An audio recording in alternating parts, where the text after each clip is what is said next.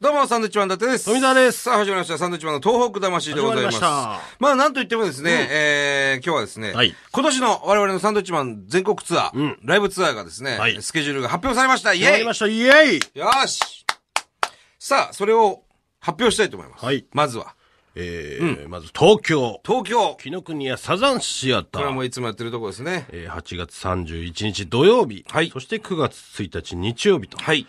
えー、これは4回ですかね。 4回公演。僕読みましょうか、じゃうん、別にいいです、はい大丈夫ですよ。えー、続きまして、静岡、あ。はい。えー、浜松市勤労会館 U ホール、はい。 9月7日土曜日、うん。えー、こちら開演16時から、うん。1回公演。 1回ですかねこれ何回とかどこに書いてあるんだ0102か、続きまして大阪場所、はい松下 IMP ホール、はい9月14日土曜日、はい。えーこちらも1回ですね1回、これね、会場でかいらしいんですよ。ね、大きいらしいですよ。そして和歌山、はい和歌山県民文化会館小ホール、ん9月16日月曜日、はい祝日、なるほどこち。らも1回でござ和います。歌山は2年ぶりですね。そうですね。うんえーそして、えー九州、はい。えー大博多ホール、大博多ホール。 9月21日土曜日、うんこちら2回公演。九州こそは3年ぶりかな。結構久々ですね。博多はね。ううんん、博多も2回公演。はい、はいそし。て広島、うん広島県民文化センター、はい9月23日月曜日、はい祝日。こちら1回ですね。広島は去年もやってね。はい。まあまあまあ、いいノリでしたんで。はい今年もやろうと、いうことになりました。そして北海道、札幌、共済ホール。はい。 9月28日土曜日、えー、2回公演でございます。二回公演はい。そして福島、はい。いわき、いわき芸術文化交流館アリオス、うん。中劇場。はい。 10月14日月曜日、祝日。はい。こちらも1回でございます。福島、去年は福島市でやりましたけどね。はい今年はいわき市でやろうと、いうことです。はい。続きまして、宮城、仙台ですね。電力ホール、はい10月15日火曜日。ここね、ちょっと不安です、正直。平日なんですよ。えー、そうですね。ね平日こちらはね、どうしたんでしょうね、平日急に。そうそうそうそうそう。6時半からやりますよ。まあだからあれじゃないですか、仕事終わってから来る方とか、えー始まってからバタバタなる可能性もありますよね、こちらはね。そうねはいえーそして岩手、はい。盛岡、えー岩手教育会館大ホール、10月19日土曜日、はい。こちら1回でございます。岩手は初めてですね。初めてです。はい、盛岡。はい。ノリが悪かったらもうやりません。いや、そんなことないえでーす。続きましてやりすよ、青森八戸、はい。えー八戸公民館、公民館、公民館ホールだね。えー ?10 月20日日曜日。はいこ。ちら青森も初めて。てです。はい。そして名古屋。はい。テレピアホール、10月26日土曜日、こちら2回公演となっておりますね。はい以上でございます。名古屋が千秋楽ですね。これはもう毎年名古屋で終わろうというはいことですね。そうですねうんまあ盛り上がるんだ、名古屋な。ノリいいですね、名古屋非常にね。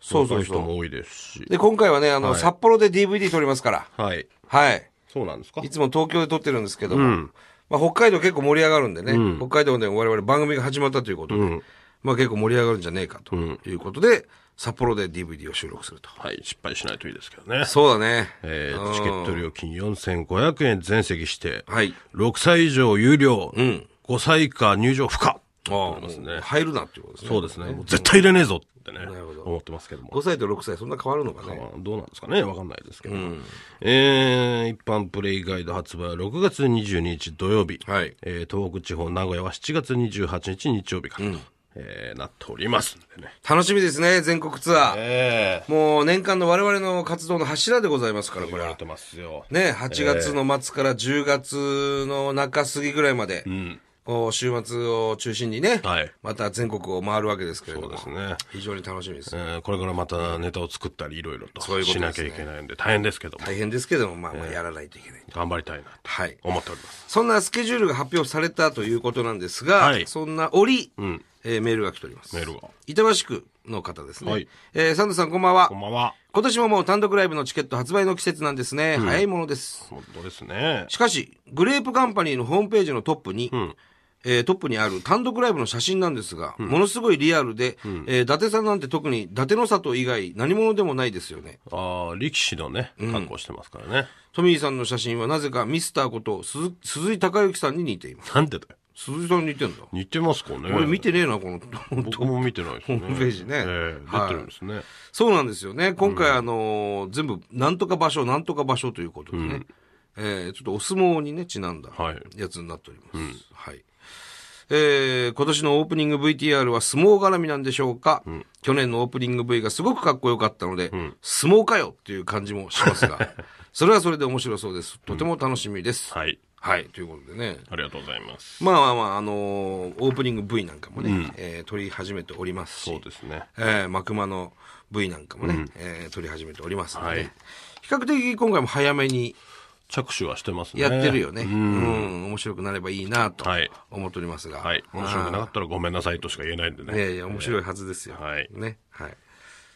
フォーデイズをご存知ですか私たちは人の細胞の中にある栄養素核酸の研究を続けている会社です初めはあまり知られていなかった核酸ですが最近ではタンパク質脂質糖質ビタミンミネラル食物繊維に続く第7の栄養素ではないかと注目されていますフォーデイズは年間430万本の拡散ドリンクを生産これからも活動の輪を少しずつ広げ拡散の素晴らしさを一人でも多くの人に伝えていきたいと思っています拡散は栄養ですいいものはいいのですあなたもぜひ覚えてください拡散栄養のリーディングカンパニーさあ、えーメールが来ておりますよ。ははいい、こちら、えー、兵庫県の若葉亭パルオと申しますという方からですはね。い、ありがとうございます。えー富澤さん、おでぶちゃん、こんにちは。おでぶちゃんって、お前、俺自分で読んじゃったよ、お前。えー4月 の13日、えー5時33分に兵庫県の淡路島を震源とする少し大きめな地震がありました。ありましたね。えー18年前の阪神・淡路大震災も5時47分でした。これ朝ね。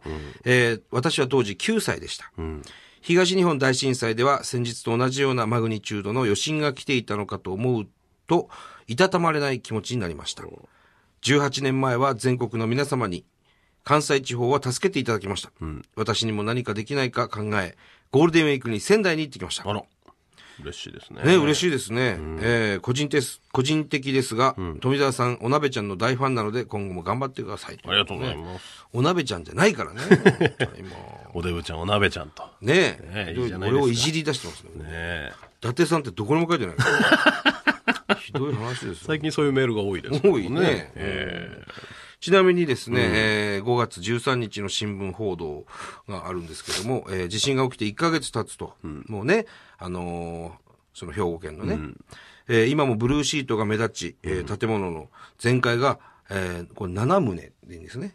全壊7棟、半壊が73棟、一部損壊が8805棟というね、結構大きい地震でしたからね。えねうん。いや、びっくりしましたよ。本当にこの、朝の5時、ね、何、何分っていうのは本当に近いしね、うわ、また来たかって思っただろうね。えうん。当時ね、18年前の地震と。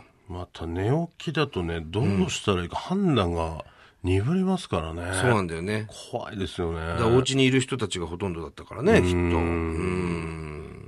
あのーね、東北の地震なんかは、えーまあ午後でしたから、その映像なんかも結構ね、ありましたけども、はい。阪神の時はね朝だ、朝だったから、そんなに映像もないですもんね。まあまあ、そういうふうなことらしいね。うん。どうなんだろうな、その、まあ、家族一緒にお家で、例えば寝て、寝てるわけですよ。まだ朝の5時過ぎなんていうのはね、6時前ですから。その時に地震が来て、まあまあ逃げたりするというのと、まあというのと、まあ比べることではないんだけども、その東日本大震災はね、えーお昼間でしたよね、午後2時46分。まあ仕事先、お父さんは仕事してる、子供たちは学校行ってて帰ってきてないぐらいの時間。で、お母さんが家にいたりするわけですよね、一般の家まあ庭ねですとね。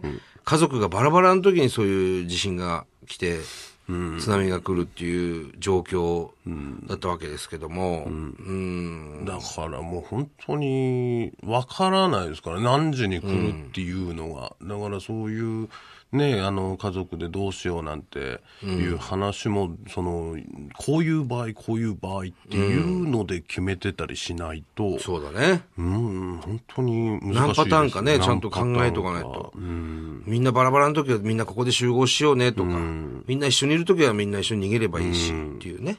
そういうね、のも必要だと思いますよ。難しいですね。確かに。あの、僕らも、えー東日本大震災があってね、その直後も被災地行きましたけども、あの、気仙沼に行ってね、気仙沼市役所に行ったんですけれども、なんていうの、伝言板みたいなのいっぱい書いてたでしょあ。りましたね、紙にね。ね、私は無事です、ここにいます。お父さんどこにいますかとか、これを見たら、迎えに来てくださいっていうようなのが、もう、市役所の壁一面に貼ってあったでしょ。で、僕らもそれ見ながらね、わあ、もうみんな早くね、家族戻ってくればいいなとか思いながら見てましたけども、うんまあ、家族が一緒にいる時間帯の地震は地震で、それはもう怖いですからね。ねまあ、大体停電っていうのがありますから、そうだね。例えばそれがまたね、その朝方もそうですし、夜中だったりすると、電気がつかない状態でっていうのがね、また。ね。本当ですよ。例えばそのこの間のも例えば夜来てたら、それこそ津波も見えてなかったりするともっと被害が大きくなりますからね波が見えないとね、それはもう、その情報も入らないしね、難しいですよ、まずそんな、停電するんだっていうのをね、頭に入れといてもらえるといいかなと思いますそういうことですね、で沿岸の人たちはちゃんともう高台に逃げると、もう徹底しないといけません、そしてラジオを必ず持っていただきたいですね、うん、ポケットラジオ、はいもう本当に役に立ったんだからね、もう何度も何度も言ってますけど、この番組でも、ラジオは貴重ですよ。はいはいさあ、えー番組ではですね、東日本大震災に対するあなたのメッセージを受け続けます。はい、サンドアットマーク 1242.com にお寄せください。はい。えーはがきの宛先も放り込んでください。はい、郵便番号100-8439、日本放送サンドイッチマンのトーク魂、こちらまでお願いします。はい。ちなみにですね、えー6月1日と2日は、あの、福島で、えー今年の東北六根祭があるんですああ、ね。ほうほうほこうの2日間でね、はい、東北のお祭りが集結する。就活する、そうなんですよ。六根、六根祭ね、東北6県の6つの魂が一つに集まって、今回は福島開催なんですけど、はい。これね、また来年はどこでやるかっていうのも決まってないし、来年は六根祭やるかどうかもまだ決まってないらしいですよ。ああ、そうなんです。うん、これはね、いっぱいのお客さん来ますからね、ぜひ、まず、まずは一回東北6県でやるとか、持ち回りでね。やってほしいなと思うんですけどうね。ん、せっかくですからうね。ん、2年前は仙台でやって、で、去年盛岡で確かやってるので、結構な人が来たっていういや、話ですもようね。何十万人っていう規模で、仙台で初めてやった時に、あの、お客さんがもう入れなくてね、ん大変なことになったんですよね。らしいですよね。うん、もう想像を超える、あの、お客さんが観光客が来て、観光客というかもうみんな元気になりたい人たちが多かったからね。うん。どうしようもない状況になったらしいですけども。まあ、ぜひ行ける方は、6月1日、2日、はい福島、これ福島市内で確かやるはずなんでね。ええー見に行ってください。えいやいや、すごいですよ。青森のねぶたが来たりね、秋田の関東が来たりとか、仙台の七夕が来たりとか、福島のわらじ祭りが来たりとか、ええあとは山形の花笠踊り、温度、さ花笠祭りが来たりとかね、ええ非常にね、盛り上がると思いますので、はいぜひ行ってみていただきたいなと思います。